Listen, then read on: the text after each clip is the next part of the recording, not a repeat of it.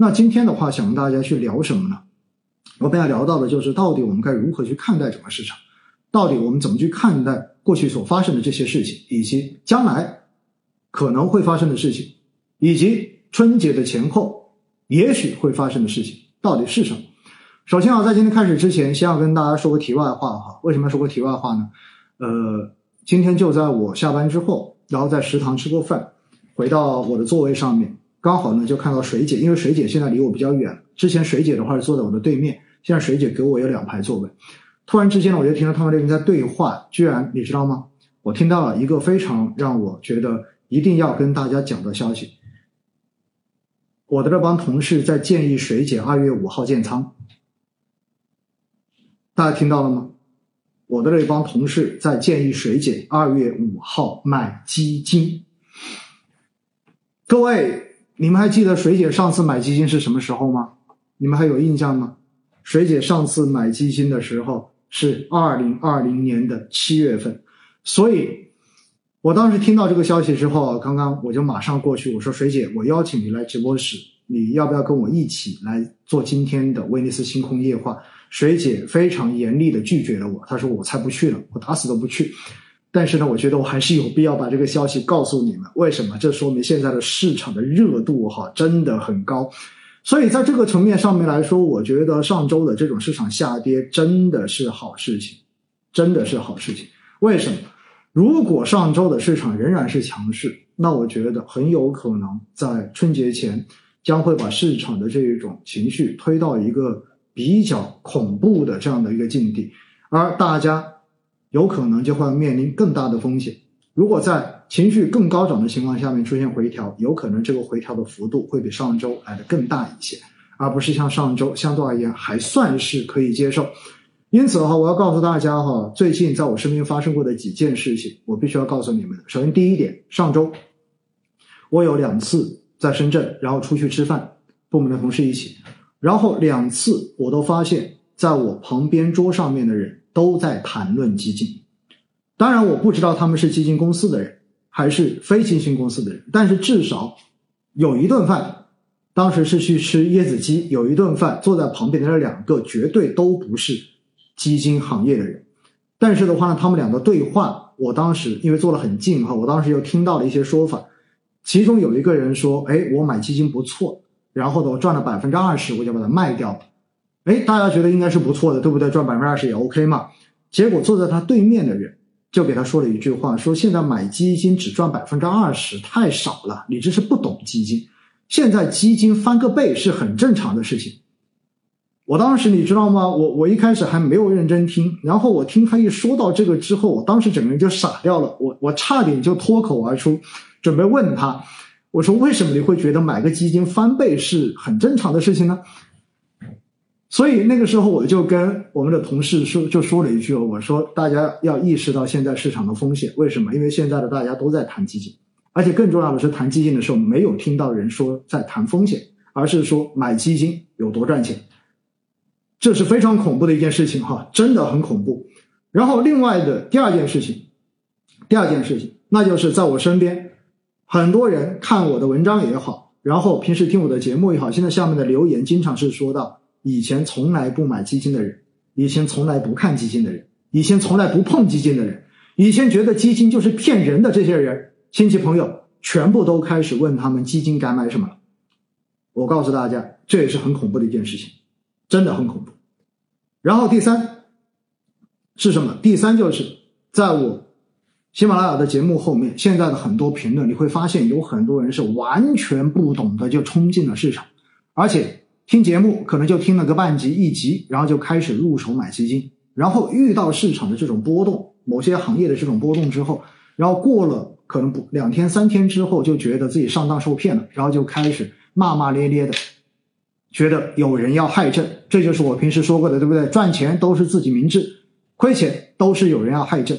所以这些指标都告诉我们一点：其实现在整个市场的这种风险真的蛮大的，真的蛮大的。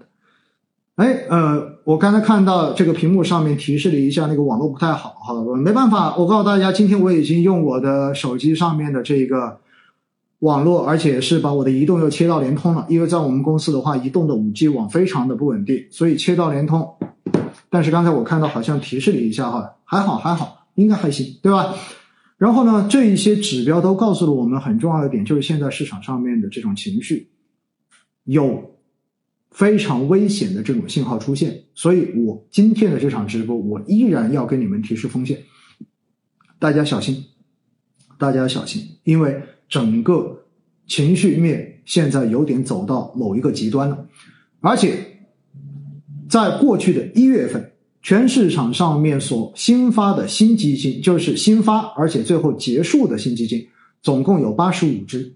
这八十五只基金中间呢，这八十五只基金加起来，总共在市场上面募集了超过四千两百亿的资金，几乎又刷新了历史的记录。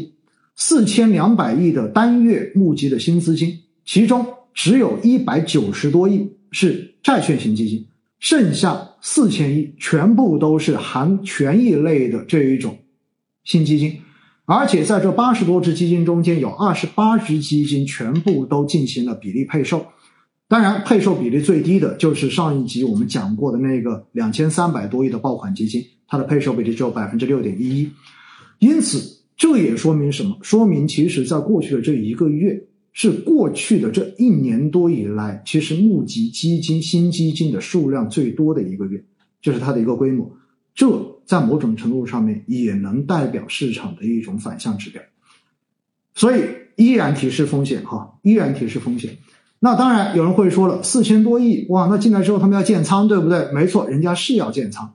但是我就想问一句哈，如果这些基金的话要建仓，你觉得基金经理在过年前？还是过年后，他们可能更愿意去选择进行比较大仓位的这种构建。我想，这个非常非常简单，大家想一想，你换位思考一下嘛。因为春节假期有至少七天时间，七天时间外盘会发生什么，我们不知道，会不会有什么变化，我们不清楚。所以在很多时候，为什么每当到过节前，整个市场的交投都会显得比较的清淡？也是因为这一点，因为有更多的人是愿意持币过节的，就是愿意拿着钱在手里过节。因此，大家有没有关注到今天的 A 股的成交量又已经降，又已经往下降了一个台阶？因为在上周后三个交易日，两两市成交量已经降到了一万亿以下，而今天两市的成交量合计起来只有八千五百多亿，比上周又往下降了蛮大的一个台阶。这说明交投现在变得又开始慢慢的在萎缩。在去年国庆节之前，我当时记得很清楚，九月三十号那一天，整个两市的成交量最低降到只有五千三百多亿，也就不到五千四百亿的一个成交量。为什么会这样子？因为大家不敢在手里拿过多的仓位来过节，都希望过完节之后，然后再把钱拿去做投资。所以从这一点来讲哈，我觉得大家也许我们拍脑袋啊，因为短期市场都是拍脑袋，拍脑袋跟大家说，也许节后的市场值得期待。因此呢，在这种情况之下，我要提醒大家的就是，其实现在市场的情绪体现了很多负面的信息出来。而另外一块的话呢，大家应该也昨天看到了，昨天的话就是央视财经，然后直接对。发表了一个评论，大家还记得吗？那个评论中间就讲到了几个要，就是说到那个基金经理饭圈的问题。大家知道，在上两周有一个事情，就是基金经理，呃，整个公募基金中间现在管理规模最大的那个基金经理，然后在微博上面有人给他建了全球粉丝后援团，对不对？而且的话呢，还开了一个超话，那个超话中间现在看可能有万把人了。然后这个事情弄完之后呢，呃，大家就会觉得哇，基金现在已经出圈了。为什么？因为九零后的话都是这么来买基金的，都是这么来追基金经理的。然后我记得在上周的直播中间，我就跟大家去讲了这个事情。我说，其实作为基金经理来说，这样的事情真的不算好事情。为什么？之所以大家现在这么追捧他，是因为他的业绩很好。而它的业绩很好的原因，在很大程度上面是因为抱团股的原因。因为现在的话，大资金都在抱团，对不对？而且都是偏向于蓝筹的。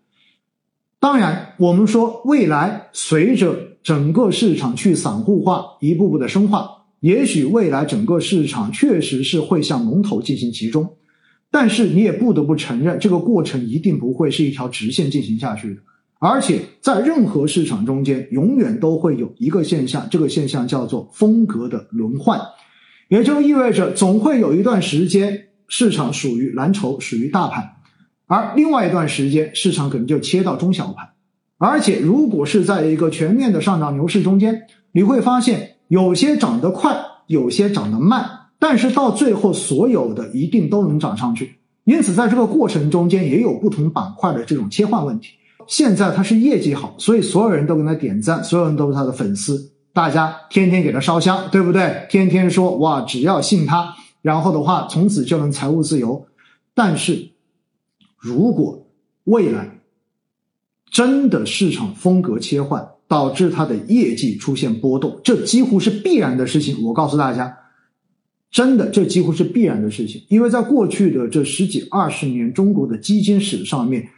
从来都是风水轮流转的，因此在这样子的情况之下，万一未来业绩出现波动，那会出现什么样的事情？大家想想看，因为出圈了，出圈就意味着有很多人对于投资是不了解的，对于基金经理，对于基金的投资规律是不清楚的，对于市场也是没有去了解过的。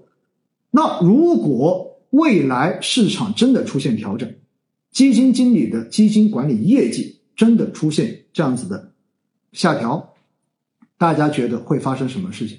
那就是如今给他唱赞歌的这些人，如今把他捧得高高的这些人，可能反过来就是未来不断的在他的身上踩上一脚的人，甚至于还要往死里去下黑手的人。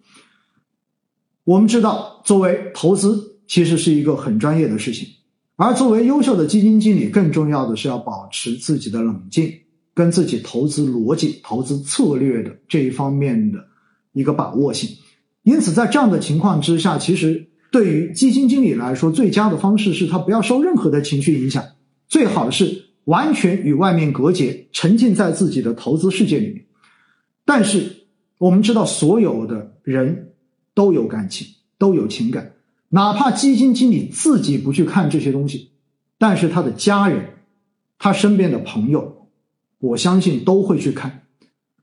所以，如果未来一旦净值出现波动，风格出现切换，晚上谩骂之声不断，甚至于各种黑水、各种恶毒之语全部都出现的时候，我觉得，对于基金经理的心态来说，多少都会有负面的影响。因此，我不认为这种出圈、这种所谓的基金经理饭圈化会是一个好的事情。我真的不觉得这是好的事情。央视财经的评论中间也特意讲到了这一点，就是好的时候把人家捧到天上，差的时候把人家直接打到谷底，永世不得翻身。这一种其实是不成熟的投资做法。因此，九零后。喜欢玩饭圈，九零后喜欢在自媒体上面去进行这样的自媒体传播，但是这种做法，其实在很大程度上面，我自己觉得真的不应该，因为其实，在二零二零年，我们已经看到了这样子的先例了，对不对？就是你们说的那一个最有名的、最激进的那只基金，在网络上面经常被人调侃，对不对？而重要的是。半导体在去年也是出现了非常大的波动，所以到最后你会发现，基金经理都不得不在季报中间用很长的篇幅专门来解释自己的投资行为，以求能够取得投资者的这种信赖跟体谅。我觉得这是非常悲哀的一件事情。因此，这种所谓的基金经理饭圈化，我自己个人真的是持反对意见，我觉得不可取。今天更好玩的是呢，在网络上面有一个朋友发消息问我说：“说哇，现在看到这个基金经理如此有名，对不对？规模这么之大，那他说我也知道，基金经理的话应该要保持非常冷静的这一种头脑思维。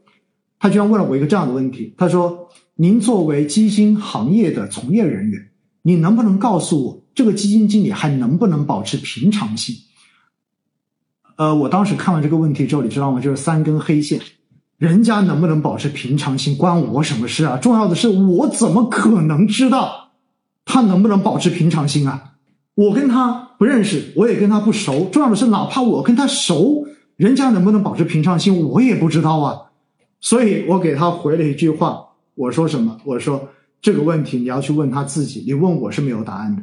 而更好玩的是什么？更好玩的是，我居然发现，在今天上午的时候，有一篇软文吧，应该算是一篇软文，一篇这种公关文，然后是发在某一个大 V 的这一个朋友圈上面的。然后写的是什么？就写的这个基金经理，写这个经理什么呢？说已然拥有了全球粉丝后援团的著名基金经理，大家放心，呃，放心是什么呢？因为他中午。还安安静静的在自己的公司食堂吃饭，所以证明他心静如水。我当看完这个之后，我也快笑喷了哈！我说天哪，我们平时的话，因为大家知道，基金公司作为金融从业单位，我们是我们的上班时间是要跟着证券市场走的，所以呢，大家知道上午的话十一点半钟收盘，下午一点开盘，对不对？所以中间整个休息的时间也就是一个半小时。所以一般来说，我们都不会出去吃饭，因为时间不够。所以基金公司的人中午大概率都是安安静静的在食堂吃饭的。所以以这个安安静静还在食堂吃饭来证明他心静如水，我告诉你，这完全是扯淡的啊！所以我当时看完那个之后，我说大家可能觉得对于基金、对于基金公司的这种想法，是不是有一些？过于高大上的想象，觉得大家好像中午都不是在食堂吃饭的，都出去花天酒地的吗？我告诉你，没有这回事儿哈。基金行业很苦逼的，金融行业也很苦逼的。你们不要说九九六了，我经常开玩笑，我们叫零零七，就是每个每天的话就是零点，然后到第二天的零点，重要的是七天从来无休。重要的是呢，在前几个月，大家也看到网络上面调侃基金经理的段子，对不对？就是说业绩跟头发成反比，对吗？